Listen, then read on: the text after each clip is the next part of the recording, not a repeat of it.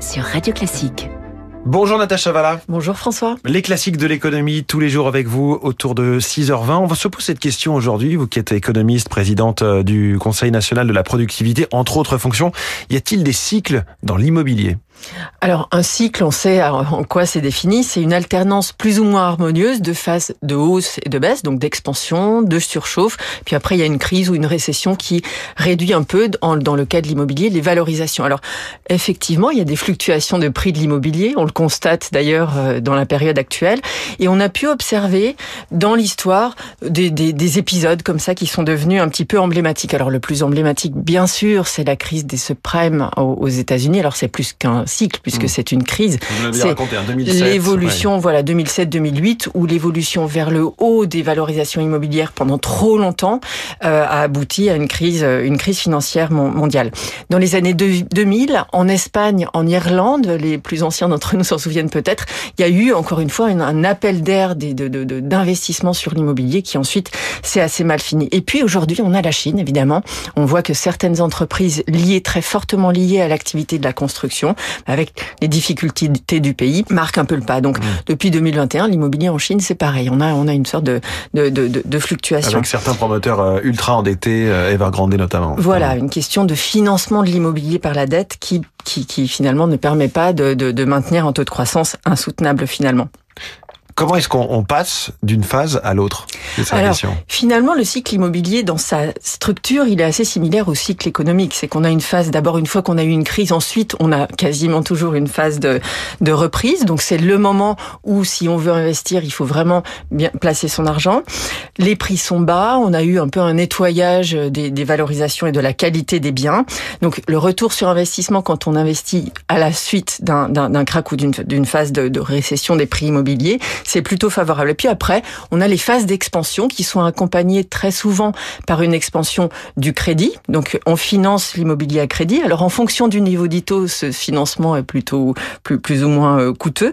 Mais en tout cas, voilà, on a cette phase-là. Et puis ensuite, une fois que cette phase s'est consolidée, l'offre devient excessive. Elle s'ajuste souvent avec du retard par rapport à la demande. Et si la demande faiblit, comme l'offre euh, est encore trop forte, alors un, un mécanisme de au minimum normalisation des prix s'enclenche, si ce n'est un mécanisme de baisse. Et ensuite, on a, on, on a une, une, une, récession. Alors, il y a des facteurs euh, qui, qui, qui, induisent ces différentes phases. Qui sont autour, finalement, qui sont liés à la conjoncture économique, j'imagine? Alors, il y a un facteur très, très important pour l'immobilier, c'est évidemment le niveau des taux d'intérêt. Pourquoi? Parce que souvent, en tout cas pour les ménages, euh, les petites entreprises, on finance l'immobilier avec du crédit. Donc, oui. plus les taux augmentent, plus le coût du, du crédit, le remboursement de ces dettes immobilières va augmenter.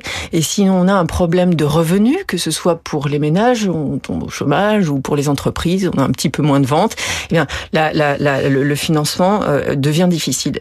Et la conjoncture, bien évidemment, puisque quand le taux de chômage augmente, eh bien, les difficultés de remboursement aussi, ça pèse sur les banques qui ont prêté, et donc les choses, les choses s'enchaînent. Il y a un, article euh, euh, académique sur la question qui a été très très bien écrit à la fin des années 90 par Kiyotaki et Moore.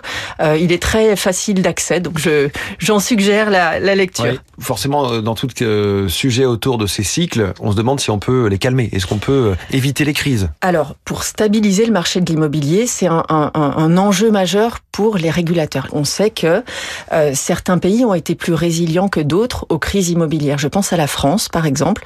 Les banques sont plutôt bien placées. Pourquoi?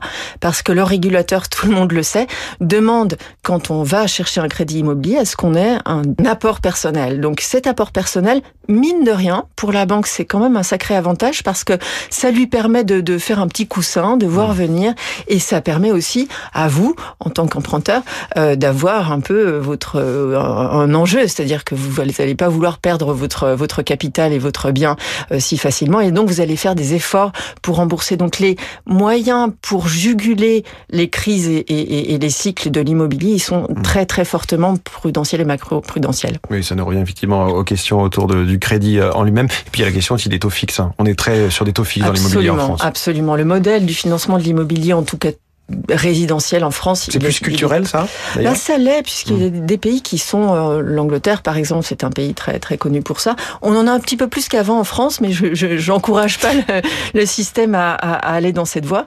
Mais en tout cas, le taux fixe, ça mmh. permet aux emprunteurs de s'assurer contre les phases de hausse de taux. Donc ceux qui sont endettés aujourd'hui et qui se sont endettés dans les périodes à taux bas, ben, conservez votre endettement puisque d'abord il est pas cher et puis ensuite vous êtes protégé de tout ce qui se passe aujourd'hui sur les marchés des taux. Le crédit immobilier, l'immobilier ce matin dans les classiques de l'économie. Merci beaucoup Natacha